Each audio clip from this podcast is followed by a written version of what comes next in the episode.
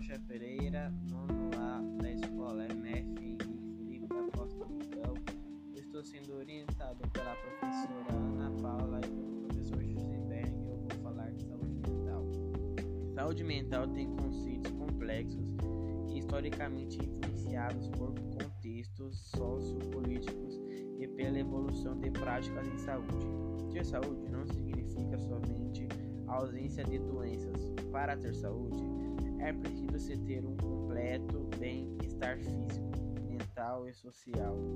De acordo com a OMS, a saúde mental é definida como um estado de bem-estar no qual os indivíduos são capazes de usar suas próprias habilidades, recuperar-se do estresse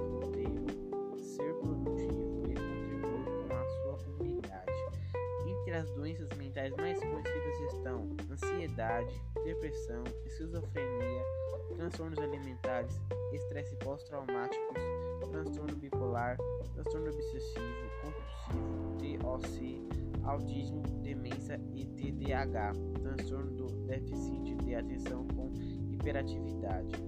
Para além desse conceito da OMS, envolvendo políticas de saúde, há várias discussões sobre um novo paradigma, visando a saúde como produção social tendo em foco que a saúde inclui fatores como alimentação, educação, trabalho, situação de moradia, renda e acesso a serviços de saúde.